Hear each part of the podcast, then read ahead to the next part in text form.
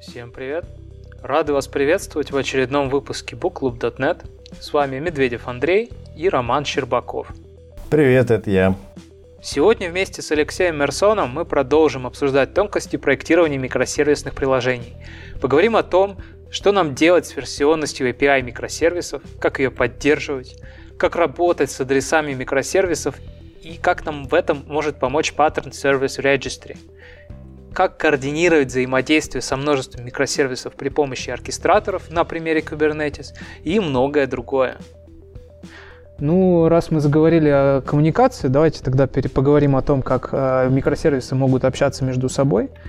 Вот, собственно, в книге приводят очень э, классный способ понять, в каком направлении лучше развивать эту коммуникацию, опираясь на какие-то контрольные точки. Вот одна из э, таких линий с двумя контрольными точками на концах — это синхронная и асинхронная э, коммуникация. Вот, собственно, в первом случае это ну, типичный HTTP, HTTPS, э, который вынуждает э, того, кто отправил запрос, дожидаться ответа. А асинхронный — это ну, что-то вроде да всем известных э, очередей с запросами, ивентами. Вот. Дополнение к тому, о чем мы говорили уже, уже с Ромой, я хочу вот что сказать. Когда мы говорим про наблюдаемость, построить наблюдаемость в микросервисах, которые общаются по росту, гораздо проще, чем в микросервисах, которые общаются, скажем, через какую-нибудь кавку асинхронными Э, сообщениями. И это нужно учитывать. То есть э, наблюдаемость в асинхронной среде строить сложнее. Ну, равно как и вообще управлять какими-то процессами, видеть какие-то... Ну, то есть, по сути, строить графы, да, какие-то вызовов в асинхронной среде гораздо сложнее. У меня есть опыт такой штуки, и это абсолютная правда. Получается, тебе приходится добавлять какой-то payload в сообщениях снаружи. Э, чтобы эти correlation ID, грубо говоря, прокидывать. Потом тебе нужно их на том конце принимать, понимать, что это те самые correlation ID, как-то их там подпихивать во все эти правильные места, чтобы это все заводилось. Да, это целая история э, с этими всякими рэббитами и кавками. В целом работает. То есть я видел в Егере, как общаются между собой микросервисы построены, ну, которые все взаимодействие у которых через Rabbit был построен, в основном через Rabbit, немножко HTTP. Вот. В целом работает, но это реально все кастомное было. То есть ничего стандартного нам особо не подошло тогда. Я надеюсь на OpenTelemetry какой-нибудь или еще на что-нибудь какие-то другие нормальные какие-то штуки, которые будут более удобно это показывать. Вот. Но все равно останется проблема какого-нибудь, не знаю, реквеста в Монгу, ну не реквеста, а запроса в Монгу, там запроса в PG, потому что это тоже не все покрыто, не все, не все можно трясами это все дело посмотреть, а, связать и так далее. Это, короче, целая проблема, я согласен. Вообще в распределенном мире все говорят про наблюдаемость, а с ней на самом деле все довольно как-то грустно. Вот прям серьезно грустно самое важное, как мне кажется, вот, то, что есть в микросервисе, помимо всего прочего, это его api -шка. Вот, собственно, это главный контракт между им и клиентом, который его использует. И вот э, здесь возникает важный вопрос, а как они могут меняться и как за этим вообще правильно следить? Потому что ну, если э, API э, какого-то микросервиса достаточно серьезно изменится, то все клиенты должны будут последовать этим изменениям и как-то себя пересобачивать. Ну вот как так взять и обещать э, клиенту, что ну, ты, ты, ты можешь нами пользоваться, плати нам деньги, но как бы с нашими изменениями тебе придется жить. Вот как эти изменения делать для него наиболее такими аккуратными, что ли? Чтобы ему было легче построиться под них. Ну, давайте для начала определимся, что э, ты замечательную вещь сказал, что у каждого сервиса есть контракт взаимодействия с этим сервисом.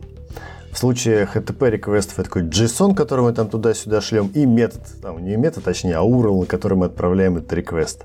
Это один контракт. У месседжей у тебя там exchange, в который ты что-нибудь отправишь, например, в Rabbit, да, и моделька, ну, то есть, по сути, там, не знаю, тот же самый JSON какой-нибудь с телом сообщения, да, ну и там хедер какие-нибудь. То есть это, это контракт, контракт в месседжах. И вот если у тебя контракт не поменялся, то считай, тебе повезло. об, хоть обвыкатывайся новых версий своих сервисов, все будет хорошо работать. Там главное хорошо стартануть и быстро, ну, хорошо остановить, аккуратно, graceful shutdown какой-нибудь замутить и быстро поднять. Все, вопросов нет. Как только у тебя поменялся контракт, у тебя начинаются проблемы. И как все знают, особенно с SQL, кто много работает, что самый безопасный способ это добавлять поля. Вот. Ну, вроде как ты добавил столбец таблички, и вроде как сильно плохо не стало. А, и это вроде как бы работает тоже и с JSON тем же самым, там что HTTP, что в месседжах. Окей. Но это не всегда прокатывает. Иногда бывают вообще-то и баги, вот, которые так не решают, не решишь просто. Вот. Но я бы, честно говоря, внимание заострил именно на сообщениях. А, в чем проблема? Сообщения все еще лежат в очереди. И когда ты останавливаешь сервис и хочешь поднять новую версию сервиса, в очереди еще есть сообщения со старым контрактом. И ты при поднятии сервиса можешь больше их не обработать никогда, если забыл об этом, сделал что-то не так.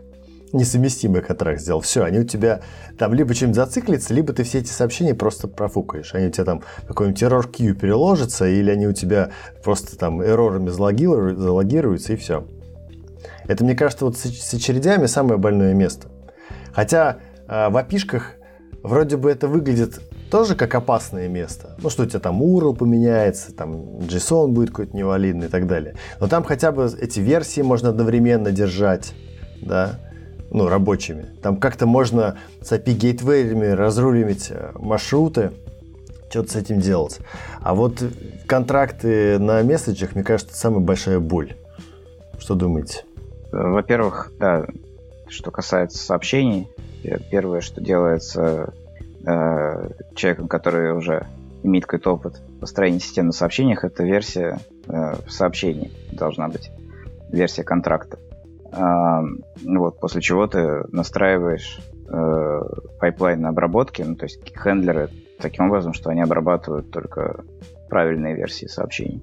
Вот, я, правда, не понял твой пример, потому что ты говоришь переподнять сервис, э, при этом ты говоришь про обработку сообщений. Ну, то есть, э, ну, проблема новых версий сообщений это проблема в том, что у тебя сервис поднимается и начинает другие сообщения, грубо говоря, посылать. Это история про отправку сообщения. Если ты потребляешь сообщение, то неважно, ну, то есть версионирование здесь ни при чем. Ты как бы просто речь просто идет про какое-то изменение логики сервиса. Я не очень понимаю, почему здесь версионирование. Ну, смотри, у тебя есть два сервиса, мы делаем между ними взаимодействие. Один второму шлет через очередь сообщения. А, у сервиса, который отправляет сообщение, изменился контракт.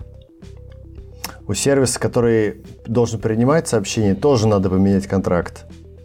Но когда ты это дело раскатываешь на проде, у тебя как происходит?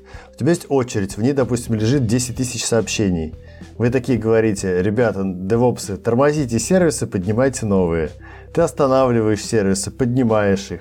У тебя э, начинают литься новые сообщения в очередь. Прекрасно. Сервис, который должен их принимать, начинает видеть пока 10 тысяч старых, а потом только новые пойдут. И вот если об этом не подумать, то у тебя будет проблема контрактов. Потому что сообщения там все еще лежали. Ну, окей. В общем, anyway, это решается э, версией, со, версией контракта в самом сообщении. Вот. Это нужно обязательно делать. Ну а с урлами, я так понимаю, самый простой способ это там в хвостики добавлять там типа version 1.0, version 1.2, version 1.3. Да, ну типа как параметр дополнительный. И уже тогда будет шанс э, хотя бы чем-то там за счет за него зацепиться, его там как-то маршрутами просто раскидать или там ификами обработать. Ну, опять же, здесь э, проблема в том, что она проблема зачастую не программная э, с версионированием, а человеческая. То есть, как ты правильно сказал, добавлять проще всего. Если можно решить проблему добавлением, обычно ее так и решают, потому что иначе это целый геморрой, нужно скоординироваться, там поставщики, потребители, э, я имею в виду контрактов э, конкретных сервисов, Э, должны скоординироваться, а это значит, эта цепочка выше тянется, это должны продукт-оунеры этих сервисов скоординироваться, то есть нам нужно выпускать фичу, выясняется, что есть какая-то зависимость между разными версиями, нужно сдвигать сроки, сдвигать, увеличивать э, э, трудозатраты, оцен... оценку трудозатрат, вот это все, никто этого не любит, поэтому говорят, так, ладно, добавим сюда поле, пусть так побудет. А потом, мы, когда у нас наступит спокойствие и будет время на мейнтенанс, вот тут-то мы и переделаем. Но, естественно, что это светлое будущее никогда не наступает, э, вот, после чего рано или поздно все контракты превращаются в кашу. Похожая история, собственно, и с базами данных э, всегда была. То есть э, модель в базе, как правило, я имею в виду предметная модель, она, как правило, деградирует со временем, потому что базу менять муторно, перестраивать структуру, поэтому ее обычно не перестраивают, а на уровне ORM все дружно запоминают, что юзер в базе это на самом деле в коде уже называется как-нибудь там не юзер, а вот как в книге тут байер там или еще что-нибудь, а в базе будет все равно юзер. Это еще ладно, э, когда просто разные слова. Иногда бывает так, что э, в базе это называется как-нибудь... Короче, когда не разные слова, а там одинаковые, но э, в разных значениях используется. То есть какое-нибудь слово сервис э, в коде используется, в, в модели в коде одним образом, одно означает, а в базе сервис означает другое, а так как сервис занят, то сервис из кода в базе называют, я не знаю, там, application, что-нибудь такое. Потом все долго сопоставляют. Не те поля с не теми. Да, да. Ну, в общем, вот версионирование в контрактах, по сути, работает так же, в смысле, что проблемы те же, э, когда вместо того, чтобы добавить новую версию, которая добавляет геморройно, мы добавляем поля или просто модели превращаем в свалку. Вы как раз сейчас э, упомянули URL. -ки. Если вспомнить, микросервисы как раз-таки нужно как-то трогать со стороны. Вот, собственно, как это делать, тоже такой неоднозначный вопрос. Ну, хотя э, паттерн Service Registry тут, в принципе, нам помогает. Мы можем хранить э, адреса микросервисов, до которых хотим достучаться. И, собственно, каждый клиент будет об этом помнить. Но, опять же, ему не, не обязательно взваливать всю эту ответственность, можно вынести все это в отдельный сервис. Сервис Registry, собственно, он и будет следить за тем, а, где и как живут сейчас наши микросервисы. Кто отвалился, кто жив и готов принимать клиентов и так далее. Вот, собственно, книга, книга нам про него и рассказывает, и даже там классная ссылка есть. Вот, советую ее открыть, почитать. Я пользовался консулом для этого. Там у него есть механизм сервис Discovery. И там типа сервис стартует, регистрируется в консуле. Там какой-то ему там порт при старте назначается в консуле, ты его прописываешь, хост у тебя там тоже понятно какой. Там при деплое его можно как-то прокинуть. И в целом, да, система работает.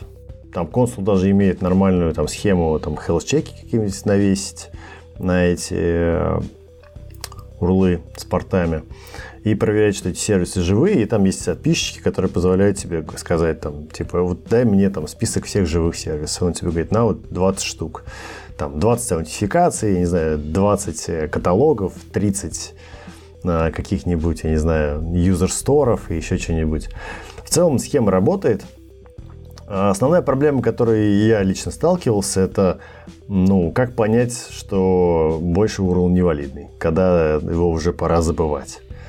Вот, потому что ну, понятно, что можно на каждый реквест ходить в сервис Discovery. Типа, надо тебе сходить в юзер-каталог. Ты такой, а, ну, пойду схожу в юзер-каталог, сначала спрошу, где у него URL. Ну, и тогда у тебя получается почти 2x. На каждый реквест времени надо, да, чтобы сходить в сервис Discovery, потом сделать нормальный реквест, получить данные и так далее. Это дорого. Ты говоришь, ну, блин, я умный, я буду кэшировать. Вот, начинаешь кэшировать, а оказывается, что за то время, на которое ты закэшировал, сервис-то уже там потух, разрегистрировался, или еще что-нибудь с ним произошло, просто сломался. Вот. И вот, мне кажется, основная проблема всех этих сервисов регистри это как раз вот этот вот лаг, который э, у тебя появляется, когда ты пытаешься что-то с этим делать.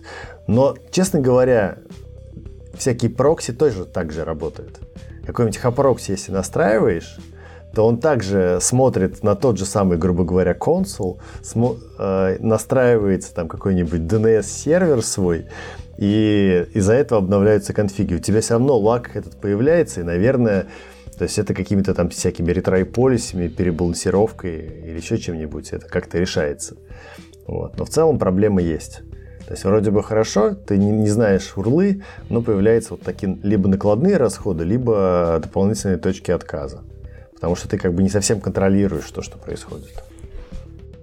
Мне кажется, тут еще важно отметить, что этот э, сервис, он должен быть как-то физически э, огражден от э, всех остальных сервисов, поскольку он должен быть чаще доступен, чем все остальное. Именно он является связующим звеном между клиентами и, собственно, серв... микросервисами, с которыми имеет дело. Вот, кстати, да, а, это такая интересная штука. Uh, ну, формально мы можем и свой сервис регистр написать, да, вот, но uh, вот понятие отказоустойчивости приложений, ну, вообще в целом там какой-то их устойчивости, да, uh, ну, в том числе и каких-то служб, связанных с нашими приложениями, да, то есть нам же важно, чтобы Rabbit не падал, нам же важно, чтобы PG не падал, нам важно, чтобы вот консул не падал, нам важно, чтобы наши приложения тоже не падали. Вот. И в микросервисах из-за большого количества приложений, связанных между собой, мне кажется, эта проблема э, ну, еще, еще сильнее становится, еще более актуальной. Э, и в книге даже целых два раздела есть, посвященных этому, ну, точнее, связанных с этим. Это раздел про доступность микросервисов, э, устойчивость этих микросервисов и масштабируемость этих микросервисов. То есть это на самом деле вроде бы разные слова про разные механизмы, но примерно цель у всех у них одинаковая. Чтобы у тебя сервисы держали нагрузку, чтобы у тебя сервисы были доступны, чтобы сервисы были наблюдаемые и было понятно, что с ними происходит. У меня вопрос. А, вот микросервисы между собой точно так же используют э, сервис registry для общения? То есть э, нужно ли им обязательно знать, к кому обращаться, или тоже стоит пользоваться таким паттерном? Смотри, хоть в книжке и говорят, что самый правильный путь это делать все асинхронно. Если вы можете сделать асинхронно, делайте асинхронно. Но в реальной жизни мы много делаем синхронных HTTP-реквестов, да, ну, всякие там другие тоже способы используем. Ну, короче, не месседжинг. И тогда у нас возникает вопрос, типа, а где хост, да, и где порт, куда отправить реквест. И у тебя действительно, ну, всего, в общем-то, два варианта. Либо хранить это в конфигурации сервиса, куда ты хочешь отправить request, а, либо это доставать из сервис Discovery. То есть это не только для клиентов, про клиентов речь, это речь в том числе и про сервис-to-сервис communication. То есть тут ничего не придумаешь другого. Вот. Mm-hmm. Мы сегодня уже много обсудили разных тем, связанных с микросервисами, с их взаимодействием, там, с э, масштабируемостью, с э, наблюдаемостью и там даже вот э, сервис регистры вспомнили. А, но если у нас приложение крутится, например, в докере не на одном сервере, а, например, в двух дата-центрах целых, на разных там не знаю, частях страны, да, находящихся. Или еще, ну или даже неважно, где они там находятся. Но главное, что это больше одного сервера, и мы не можем там каким-то конкретным приложением управлять э, нашими микросервисами, да, то нам нужно как-то координировать запуск приложений, остановку приложений, там, я не знаю, какую-то перебалансировку между этими э, серверами. И для этого у нас в бой вступают так называемые оркестраторы, какой-нибудь Kubernetes. Алексей, у тебя наверняка э, на проекте что-то такое используется. Да, нет, мы используем, да, Kubernetes. Другое дело, что я не эксперт здесь и даже не пользователь. То есть я э, как бы... Я про Kubernetes э, рассуждаю с позиции чисто архитектурной. То есть для меня это понятный логический элемент схемы. Э, но, кстати говоря, вот мы как раз э, сейчас у нас идет речь о том, чтобы внутреннее обучение по Куберу организовать, потому что э, все-таки некоторым э, людям из команды, э, в том числе ребятам, которые занимаются нагрузочным тестированием и так далее, нужно знать о Кубере чуть больше, чем просто Э, чем просто, что это штука, в которой докер-контейнеры валяются. Эм, опять же, тут есть нюанс, э, то есть у нас кубер э, достаточно абстрагирован от ну, точнее, разработчики абстрагированы от кубера, то есть кубером занимаются опсы, они там вокруг накрутили всякую обвязку, и в итоге, ну, там, деплой, э, скрипты, все это, и поэтому разработчики, они мало имеют дело именно с кубером как сущностью. Для них это скорее, э, ну, нечто, куда попадет их приложение, а дальше этим будут заниматься девопсы. Ну вот, кстати, ты важную тему поднял, что в случае оркестраторов у тебя э, образ твоего приложения это такая единица деплоя, что, в общем-то, очень хорошо. И у нас такой есть как бы универсальный обмен, да, то есть разработчики эти образы создают и проверяют у себя, как-то запускают и тестируют, и отдают их просто на раскатку, эту как единицу деплоя, а, и в Кубере там все это просто поднимается. Я, честно говоря, тоже не специалист по Куберу, а, но в принципе, интуитивного там, представления о том, что это такое, уже достаточно, да, чтобы просто ну, понимать, там, как у тебя работает продакшн. Да, что это просто какая-то штука, которая позволяет а, мониторить состояние твоих запущенных приложений. А, она там смотрит всякие health-чеки, она их умеет перезапускать, она умеет их останавливать, она умеет их запускать, умеет их там а, автоскелить, что-то с ними делать. Ну и все. Вот, собственно, что нужно понимать. Что тебя могут в любой момент остановить, что тебя могут в любой момент запустить. И запустишься ты в каком-то таком резиновом окружении. Ну, что-то вроде такого. Мне кажется, этого, в общем-то, и достаточно. База. Ну, вроде бы да, э, но по факту опыт показывает, что ну, разработчики не всегда понимают, что это означает в реальности. То есть в реальности как писать приложение, чтобы оно э, было действительно вот этим самым масштабируемым и так далее. А, и кроме того, опять же, проблемы начинаются с приложениями, которые, которые ну вот типа которых, которые должны держать коннекты э, постоянные, Э, с такими приложениями, потому что они становятся stateful. Э, ты не можешь просто взять и перезапустить контейнер, у тебя все эти соединения оборвутся, э, у клиентов будут проблемы из-за этого, поэтому там нужны другие подходы, то есть ты, грубо говоря, там не можешь, ну, тебе нужно там сначала поднять то есть, если ты хочешь передеплоить такое приложение, тебе фактически нужно разработать такой э, pipeline для этого, что у тебя сначала поднимаются новые экземпляры приложения, потом ты э, начинаешь переключать сессии по мере завершения на новое приложение, то есть старые уже не открывает новые сессии, но ждет, когда завершатся те, которые есть, и только после того, как все сессии переползли на новые экземпляры приложения, тогда ты можешь загасить старые.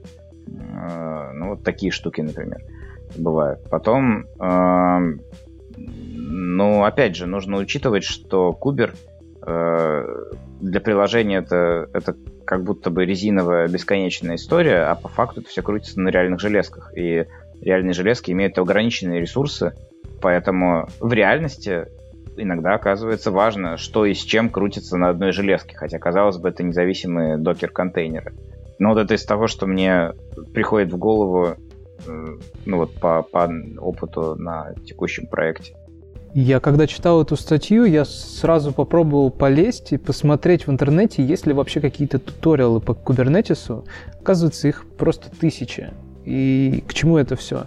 А, действительно, в боевых условиях наверняка это все очень сложно, как и любая другая технология, но что мне нравится в Kubernetes, ну, в частности, например, что с ним достаточно просто познакомиться. И туториалов куча, и интерфейс у него довольно простой. Я не говорю сейчас про визуальную часть, я, я говорю о том просто, что он дает разработчику, чем можно пользоваться. Вот, это очень классная штука с этой точки зрения. Как и докер, можно просто взять и потрогать. Я видел, по-моему, даже у нас на трушном, кажется, ну, в смысле, в SPO.NET чатике или где-то рекламиру, э, рекомендовали Slurm как э, стартовый курс э, по куберу. У них есть бесплатный курс по куберу вводный, и вроде как его хвалят. А, вот, что я еще вспомнил, что, например, одно приложение у нас, э, которое исторически до кубера не доехало, ну, собственно, по объективным причинам, э, мы пытались его доехать, но опять не получилось. То есть смысл в том, что приложение достаточно нагруженное, Ну, приложение, я имею в виду сервис, по сути, да, это сервис, но там один из важных компонентов. Его просто не получается засунуть в кубер, потому что в кубере он начинает работать медленнее и не отвечает э, нужным параметрам оперативности ответов. И пока не получилось, э, так и не получилось добить, чтобы он жил в кубере. Интересный, интересный опыт. Спасибо. Вот, опять же, вот еще какой момент, э, то есть, например, базы, да, некоторые доходят до того, что и базы начинают в кубере поднимать, э, но, насколько я понимаю, это все-таки практика не самая хорошая. Я думаю, зависит. Я думаю, зависит от того, для чего тебе эта база нужна и какие ты к ней требования там по производительности, отказоустойчивости и так далее накладываешь. Да, то есть одно дело, у тебя там какой-нибудь маленький сервисочек, у него там нам нужно полторы таблички, у него там три реквеста в месяц приходит, ну и там, наверное, вообще все равно, как оно работает. Вот. Если у тебя нормальное полноценное приложение, серьезное, где тебе там высокие требования к надежности, да, ты для этого реляционную базу данных, например, используешь, чтобы тебе она кучу гарантий дает, да, но при этом, если она у тебя в каком-то нестабильном окружении находится, то, наверное, да, смысла такого в этом нету. Я думаю, в этом дело. Ну и понятное дело, а, что ты правильно заметил, важно смотреть на то, что еще рядом с тобой крутится на этом сервере физическом, да, то есть особенно для базы данных какой-нибудь, какой-нибудь MSQL, который любит там всю память отъедать, да, и не очень любит, когда его ограничивает.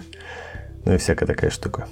Да, да, да. В итоге часто приходит к тому, что э, как бы вроде, да, есть просто набор контейнеров в кубере, а по факту его начинают, э, ну, эти контейнеры начинают э, приклеивать к конкретным физическим машинам, потому что иначе это все расползается беспорядочно по кластеру и происходит, начинаются проблемы с разными сервисами, потому что если несколько нагруженных сервисов оказываются на одной машине физической, начинают друг другу мешать.